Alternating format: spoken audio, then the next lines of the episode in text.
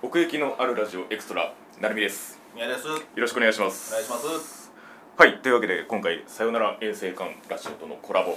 ということで今回登場していただくのはこの方ですどうぞなんと、えどうもさよなら聖火ラジオの久志と申します、いよろしくお願いいたしますさよおならに生還ラジオから来ました高典ですよろしくお願いしますよよろしくお願いします邪魔しますお願いしまお邪魔しますいや、もう邪魔じゃないですよ、全然。邪魔じゃないですよ。いつでも帰りますんでなんで途中で退場するの邪魔だと判断されたら というわけで今回お二人同時に登場していただきましたけれどもはい、はい、今回取り上げます作品はうん。 「パプリカパプリカこちらでございますパプリカの米津玄師ねはいはいはい最近ではあるけどピーマンとは違うのね。違いますね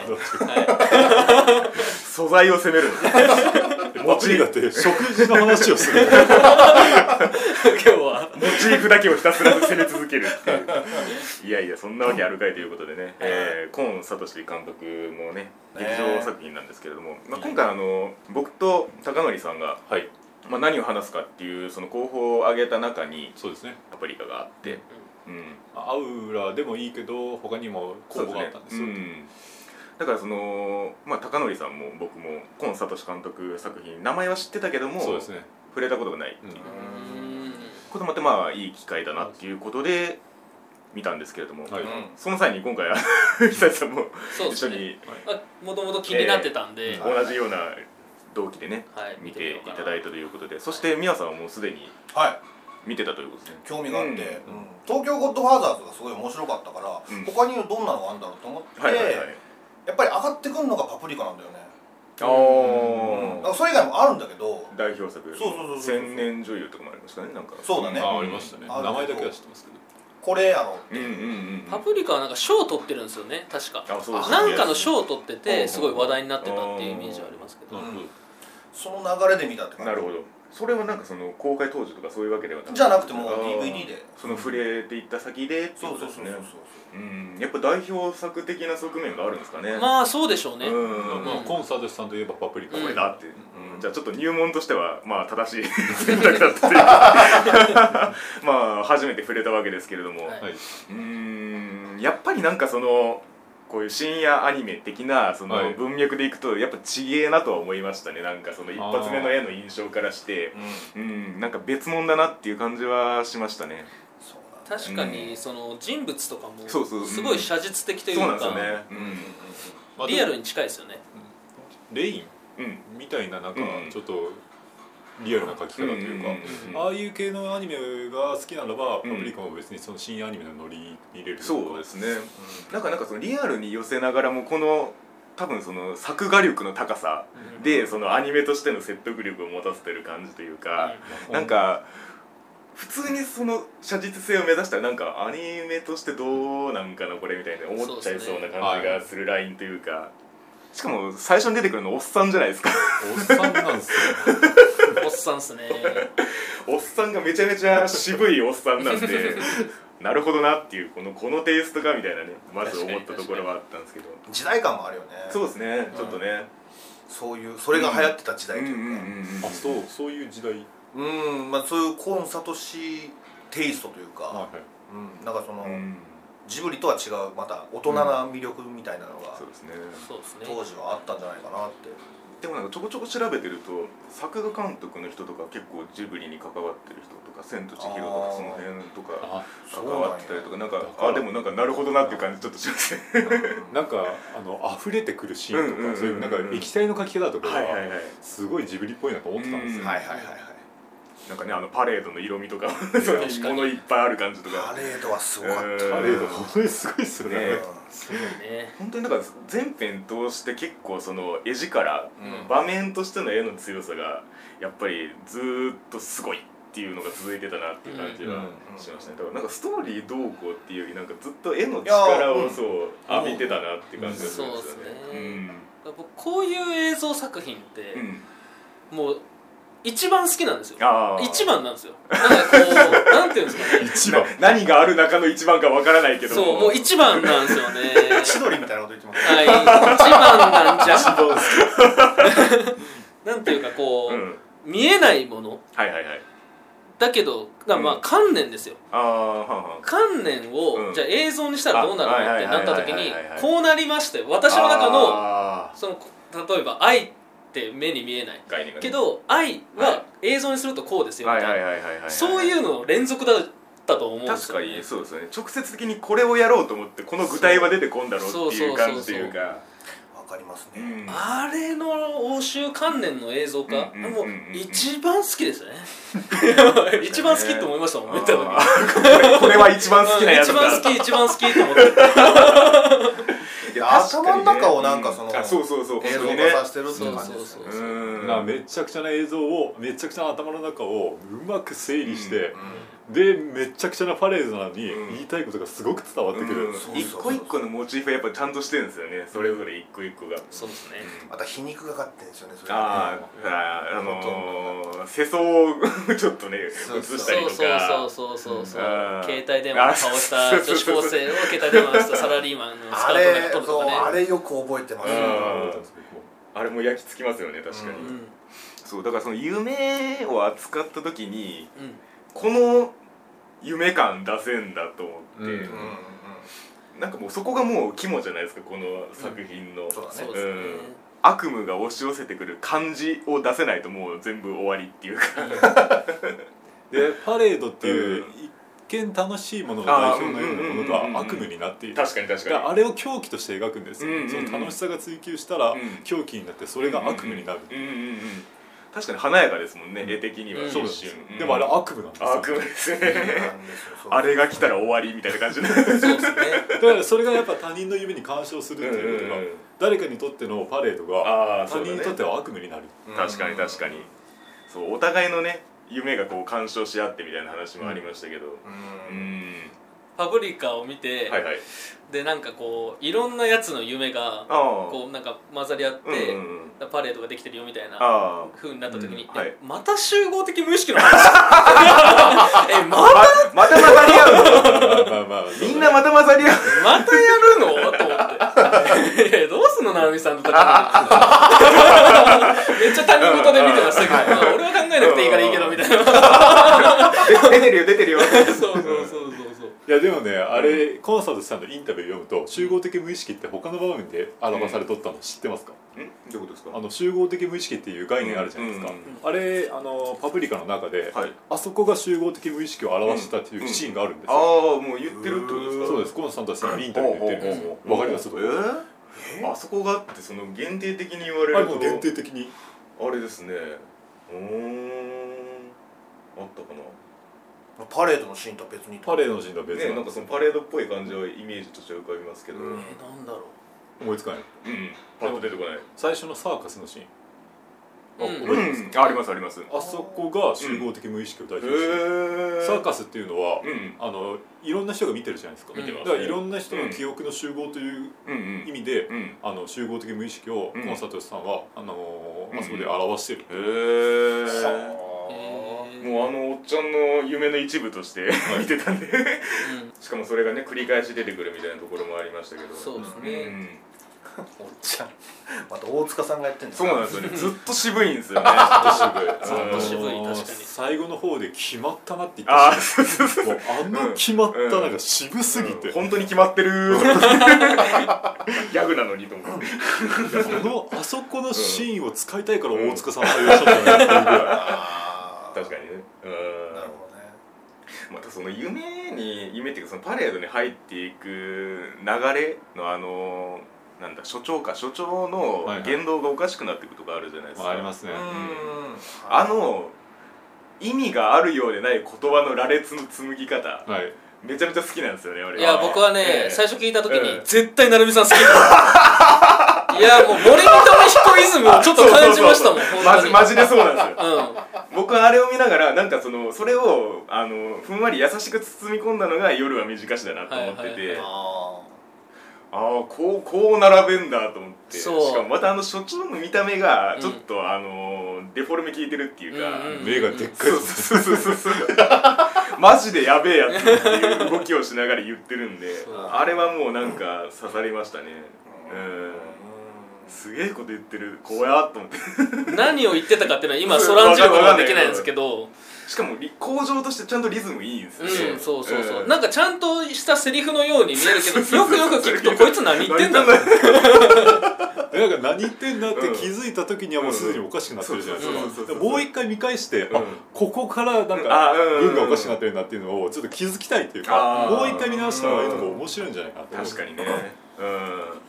普通にだからあの理事長と普通に喋ってるっぽく言っててみたいなね流はいはいれだでしかたら、よね、うんえちょっと待って日本語だよねって思うくらい変なこと言い出したぞねえそこ良かったですうね、んあちょごめんなさいあそこ行ってないわオープニング、オ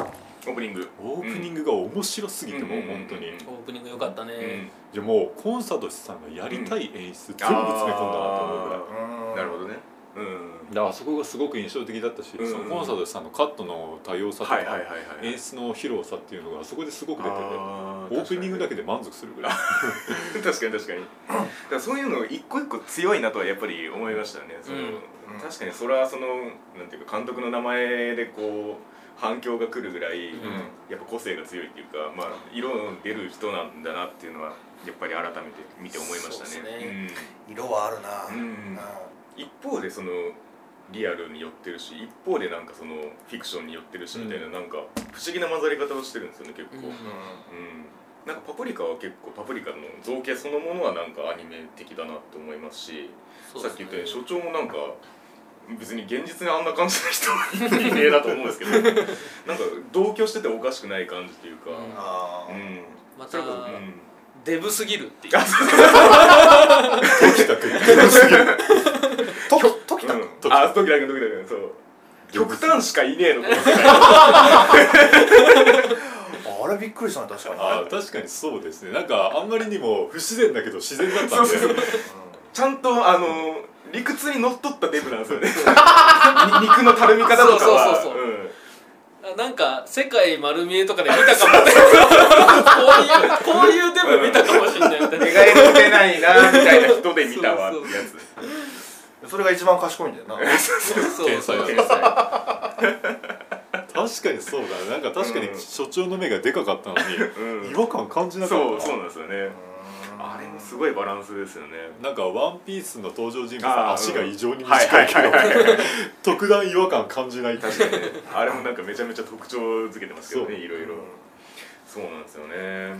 だからその夢っていうものを扱った時に、はいなんかあんまりそのなんていうか解決のストーリー的な解決の指針っていうのが結構見ていく中であんまり見えなかったなと思って、はいそれこそなんかどこに向かうか分かんないけれども、うんただこう流れてくるこう映像を順番に受け止めてる感じというか、はいはいはいはいはいはいうんなんかあんまりそういうストーリーの期待感はなかったんですよね。まあそうですストーリーで言うと、あの小中刑事がトラウマを克服していくとか、まあね、あの千葉敦子が自分の気持ちに気づくっていうストーリーそうですはねあるんですけど、うんうんうんただそのストーリーだけを受け取うんるねには、うんあの話を熱すぎるそうそうそうそうね別にその それを得るためになんかその夢の中で試行錯誤してたわけでもないしみなたんいかなコンサート資産的には、うん話を作ったからオチとストーリーはつけたけど、あーうんなんだったらこれもう無限にやってきたななくてもよかったぐらいの。もう書きたいから書いたみたいそうなねそれこそね頭から溢れ出てくるイマジネーションみたいなまあそうですね、うんうん確かにそんな印象があるかなうん俺も思い返すとうんねうんあれかな俺はやっぱ床が沈んでいくとこかなあもう一番出る確かに確かに確小かに中は刑事がそうそうそうそうまあ夢の最後ですねうん沈んでいくとこあそこがなんかすぐ出てくるパプリカといえばなんかそこみたいな沈む感じの中うんああいう抽象的な表現って結構やっぱ受け手としては分かりづらい時がある、うんその解説を入れてくれないとあー例えばこの沈んでるとこはこういうことを表現してるんだよとか、でもコンサートさんの表現ってすごく分かりやすいんですよ、ね言いたいことが、うんあだから夢の中でトラウマを持ってるから、うんその自分がうんあの犯人を撃ったつもりうがん自分で自分を撃ってたとか、うんうん被害者も自分だったうとか、んだからああいう演出がぶっ飛んでるのに分かりやすいあまあそうですねなんかそこそこに置く意味はあるありそうだなみたいに見えるっていうか、なんかそのやっぱり沈む表現とかあるいはその現実と夢の違いとかなんかそこを違うものとして描こうとするときにやっぱりちゃんと描かないとそれはもう表現できないじゃないですか、そうですねね、だから沈む表現一つとっても現実には起こりえないけどもこう沈むんだろうみたいなあ理屈の通り方というか、うんなんかその辺はやっぱりそこまで芯が通ってるんだなっていう絵でしたね。そうですね、豊かだねそう、うん、そうそう そう本当になんか高等無形をリアルで計算してるみたいな感じ、うんまあはいはいはいはいなんか天才が書いて理解ができない映像じゃなくて、うんうん本当に身近な人が書いあーたすごい作品っていんう、んんそうなんそうでですすよねねなんかわけわからなすぎてショックを受けたとかでもないんですよねそうなんですよねうんうんうんうん映像だけ見るとわけわかんない映像なのにでも意なり味そうとでしすてよねはしっかり伝わってくるそうそうそう本当にいやなんかいろんな撮れ方あると思うけどなうん僕は結構なんか腑に落ちたのはなんかその、ヒロインのその敦子さんはいがはい時田君となんか結ばれるみたいな、そうですねあうん、あの辺これがやるえこれがしたかったのかとも思えるし、うんうんーまあそうですよねそうそうそうそうあ俺はなんかそこでなんかちょっと、うんうんあ見たっていううん感じになったっていうか、うんうんこの作品を見たっていう感じになった、め目指すべきところにたどり着いたぞ落としどころはここなのかなって、うんまあ、でも個人と個人個人に違うと思うけうんど、うん僕的にはあのうん敦子さんが時田君と結ばれるってうんういんう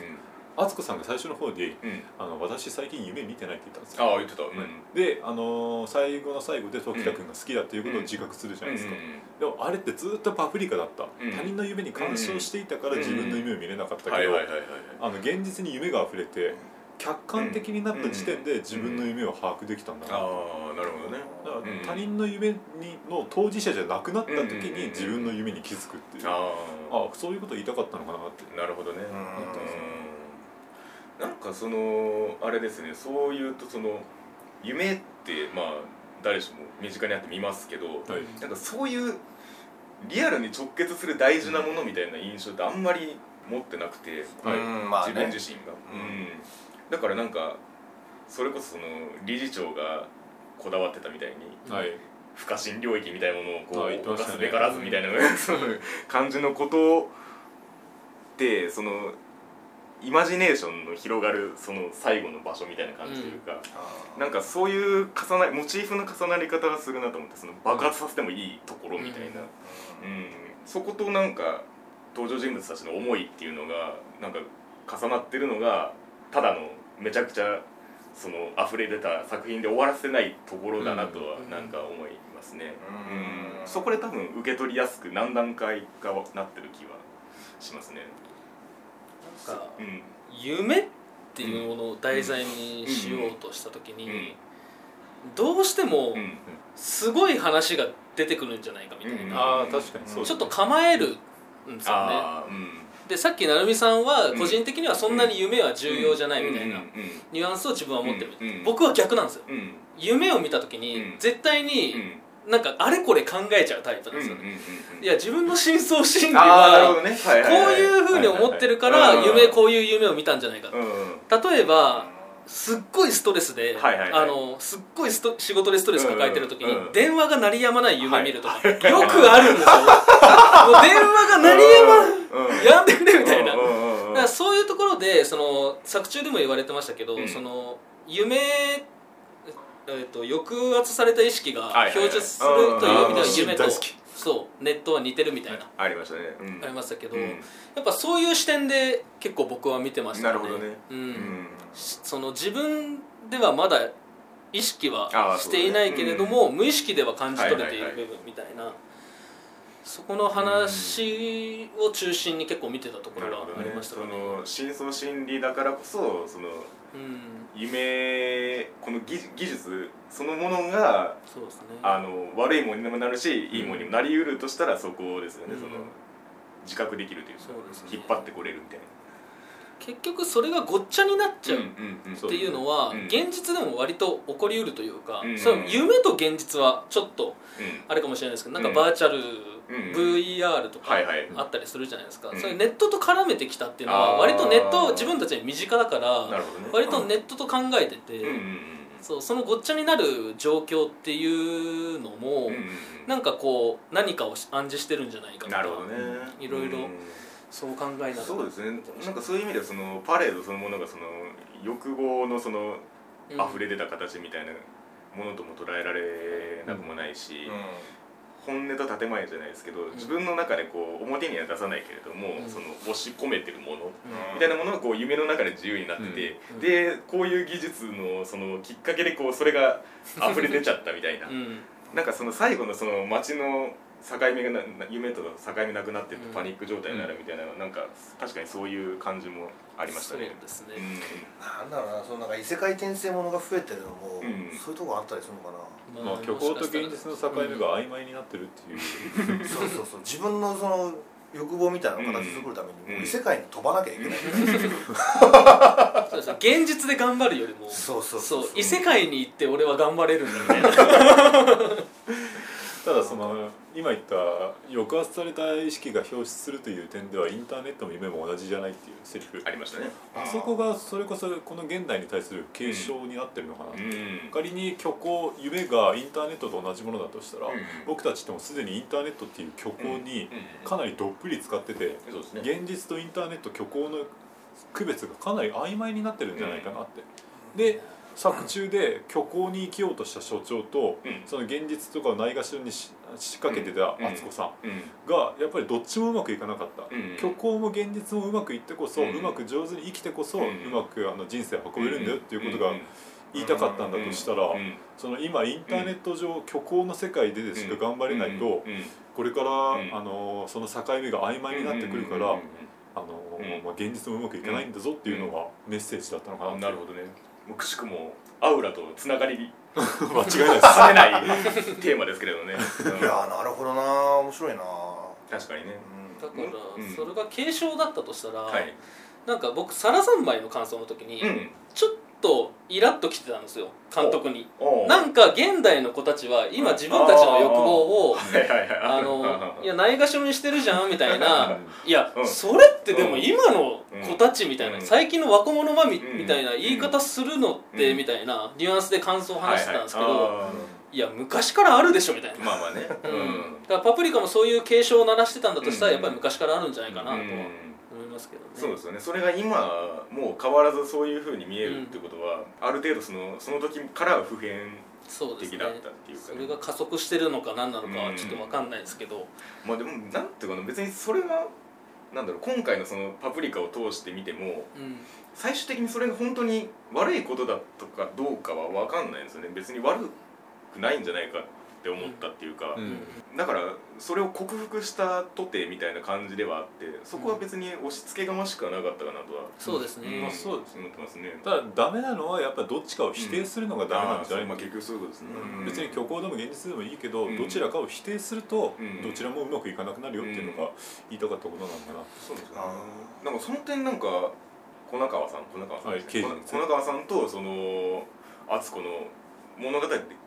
一緒に描かれてますけど割と違うことやってますよねまあそまあのまあそうですね、うん普通にその夢とその深層心理のそのトラウマ克服みたいなこととうんその技術がもたらしたこの SF 的なそのうんドラマみたいなものとうんなんかやってること全然違うのにすげえずっと並走してるなと思って見てたんですよねあそうですよねあーなんかそんな感じだったもんな、そうですね、なそう言われると2本の映画を1本にまとめたよそううなそうそれこそなんか夢の中で混じり合ってるだけみたいな、うん、っなる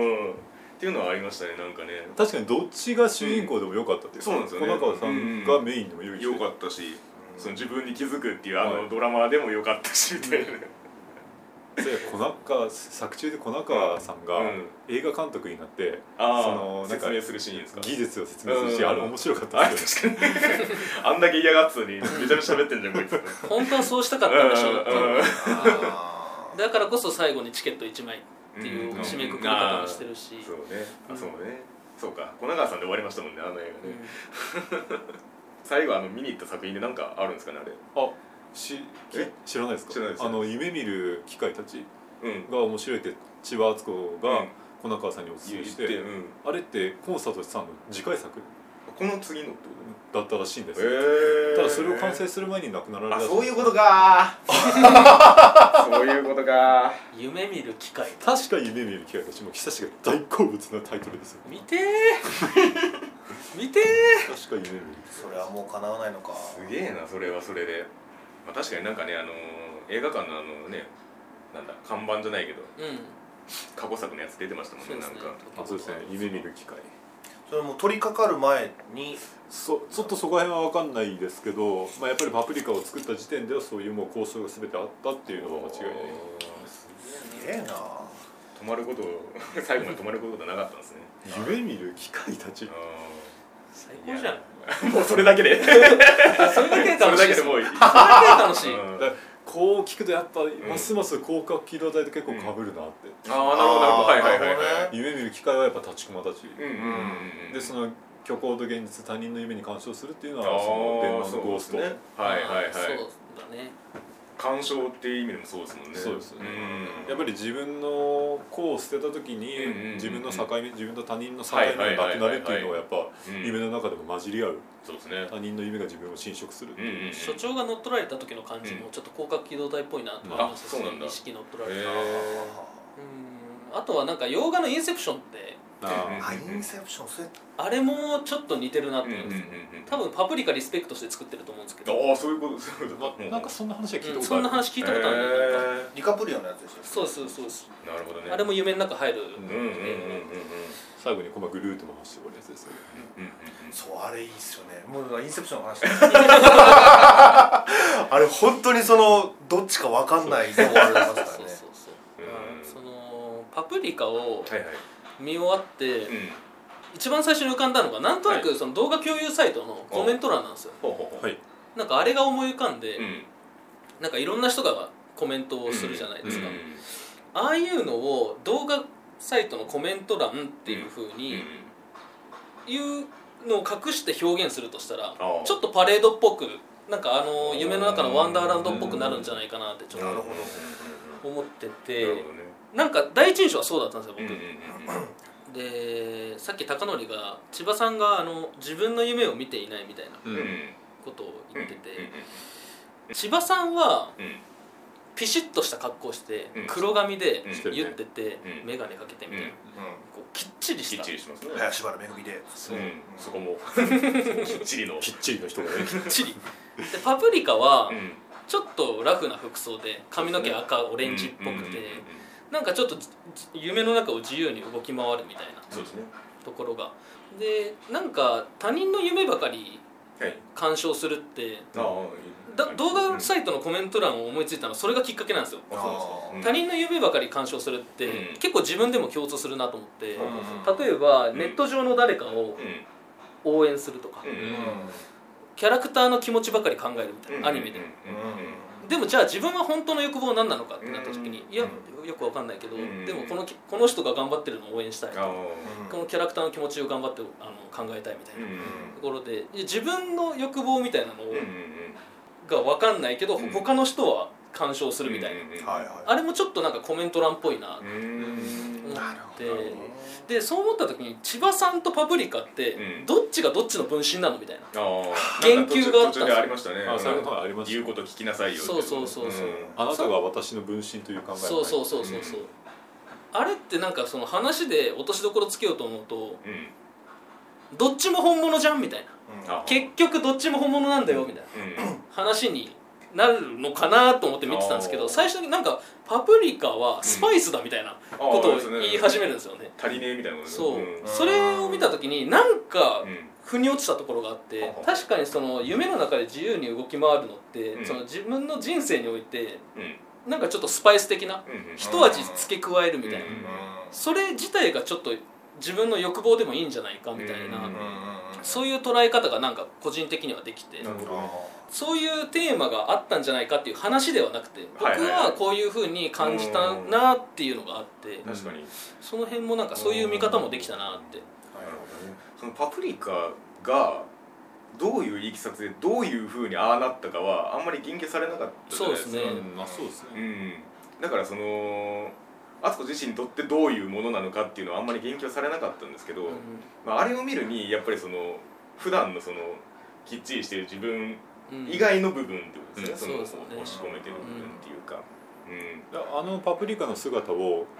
なんて言うんでしょう現実ありき現実はやっぱり現実で、うん夢に生きるんじゃないっていうメッセージじゃなくって、うん夢も現実もどっちもなんて言うんでしょう現実になり得る、うんうんうん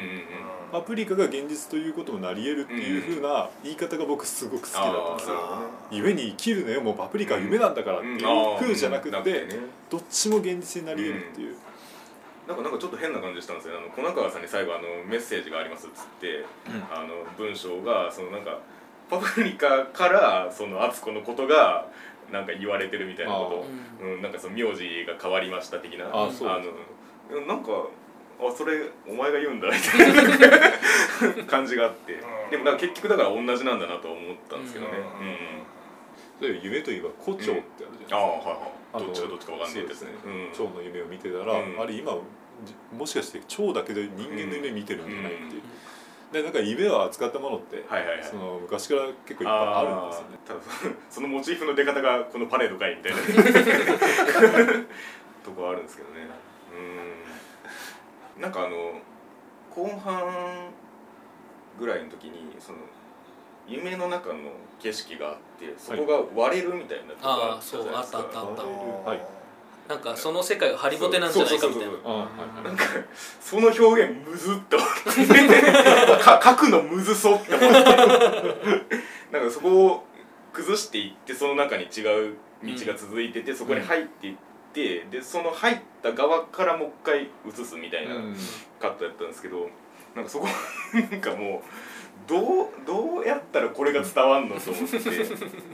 なんかそこでなんか画力のその背景の力の入れようをなんかそこで見た感じがしましたね、うんなんか一個。確かにまあそうかなんか本当何気なく見てたけど、うんうん考えるとうんゼゼロからこれを表現したいっていう部分そかうそうそうそうらよくあれ思いついたそうなんですよねなる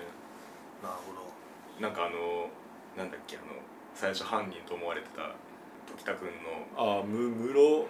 なんだっけなあー後輩みたいな室井君とかだっそのたかながあの巨大な抜け殻みたいになってるやつとかあーはいはいはいうんは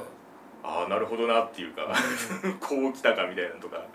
なんか一発一発のその打撃力が高いんですよねなんかそのそうですねビジュアルのあのーアーツパプリカか、うんパプリカが捕らえられて、うんその標本みたいにいろいろ刺さああれて、うんでパプリカのあー体に手を突っ込んで、いはいで中から熱子を出すじゃないですかなんちゃあのシーンと思っていやその辺の躊躇なさはありますよねそうですよ ねこのコンサトシとういう、ん全然あのシーンが気持ち悪くないまあ確かにそうなんですよねえげつないしあのそうああでもわかるかもグロではいないっていう苦労ではないんですよね、生理現象みたいなことですねまあ、そうなってもおかしかねえよなっていう状態引あそうだよねき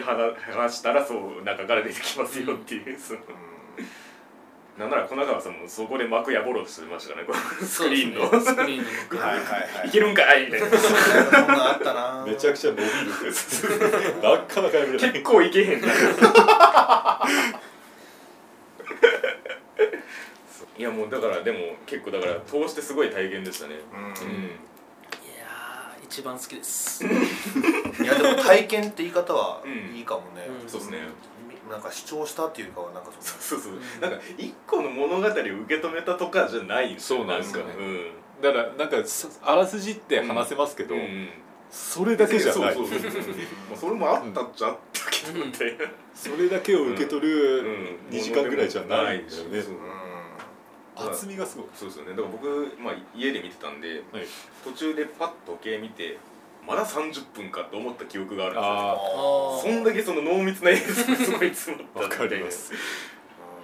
見た後ちゃんと立って歩けたもう訳が分からなくなってーベランダから飛び降りる 有害映像指定されるわ確か に呪いのビデオと相当なあれです今とかできんのかなこういうのねーいやどうなんでしょうねなんかそう、うなんん、ほんと途方もないなって思いますねうん場面一個撮ってもまあまあそうねだうかんらあのくらいやってくれれば絶対人気は出るんだろうけど、うんただそれをやる気概のある人というかやっぱりその道筋を示す人がやっぱ必要なんだと思うんですよねなそるほれどが多分河野聡さんだったと思うんですけど予想なんですけど、うんうんうんまあ最近で言うと同じくらい感動したのは怪獣の子供とかあああまあそうあか確かにねあれもそのはいはいはいはい原作に込められたそのパワーみたいなものをこう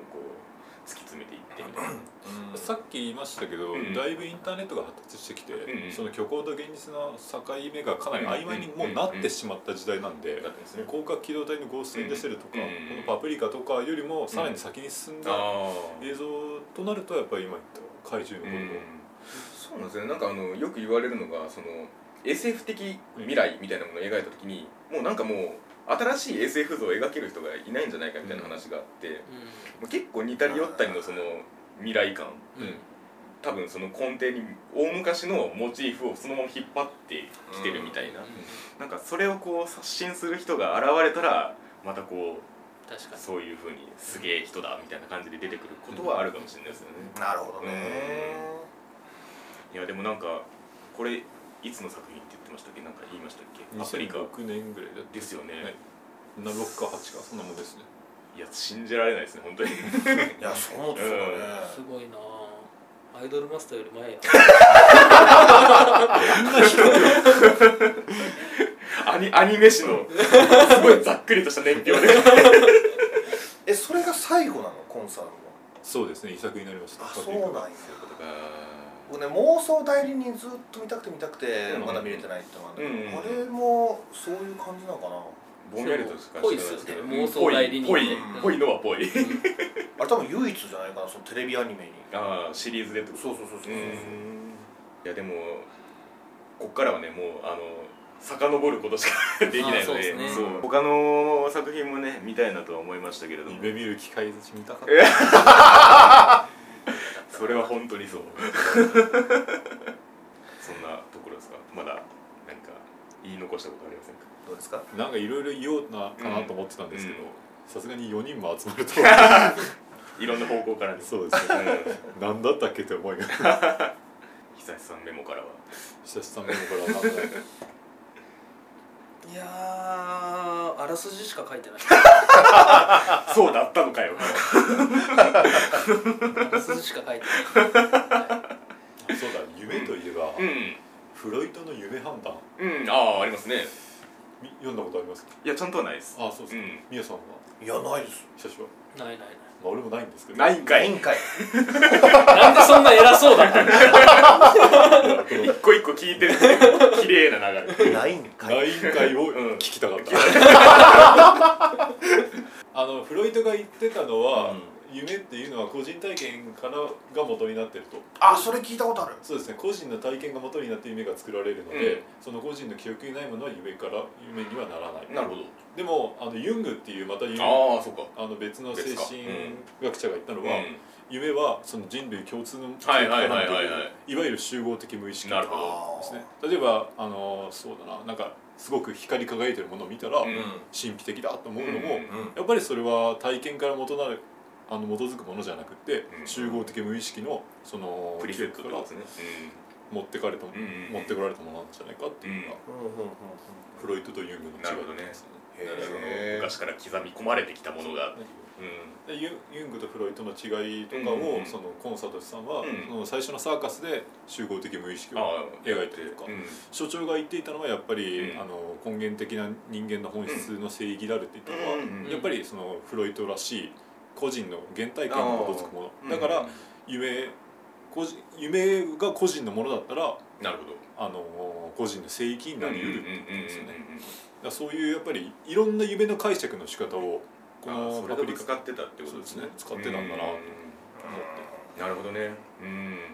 確かにでもそれがこう誰の視点がどうっていうふうに見せないのがすごいですよねううんん本当にそれももう全部一色たに混ぜちゃったみたいな感じになっててそれで成立してるのがすごいですよね本当にね今考えると所長めっちゃ気持ち悪いんですよね、 でも違和感ないんだああそうですね所ああいう長絵ってもう最近見ないですよね見ないっそすれもねそうなんですよね本当に確かあっても良さそうなもんなんですけどに、ね、あでもあの話を現代の絵でやられてもうんちょっとあまあそうそうそうそうなんですよ なまあんかそうかそれはそれとしてうんなんかその表現が落ちるなと思うんですよね、なんかね、難しいですよねあれ今誰が目指せんだろううんいや本当にな敦子さんもっと萌えだったら、だ最近そうなっちゃうんだよな、うんなんか萌えに近しいまあね何かになる、うんどんだけシビアにリシリアスにやってもなんか可愛く可愛いところがあるとかそういう意味ではバビロンとかねなんかあー別に寄っては萌えに寄ってはないっていうか、まあまあまあまあうんドラマでもやりそうなラインではまあやってるかなまとあはそう思っいますすねさなるほどね、そうかそうかでもまあそう考えると現代のアニメの話になりますけど、本当になんか多種多様がうんちゃんと進んでるなっていう気はして、うんうんうん消えてったものは確かにあるけども、うんでもちゃんとその枝分かれのうんその方向はちゃんと進んでるんだなってうんいうのは結構感じますね。うんうんわかりますね絶対パプリカ見てんだろうなこいつみたいな まあ、ありますよね。あリスこペクトねのあの作品見てんだろうなと思っはいはいこの先にだからそのパプリカを食った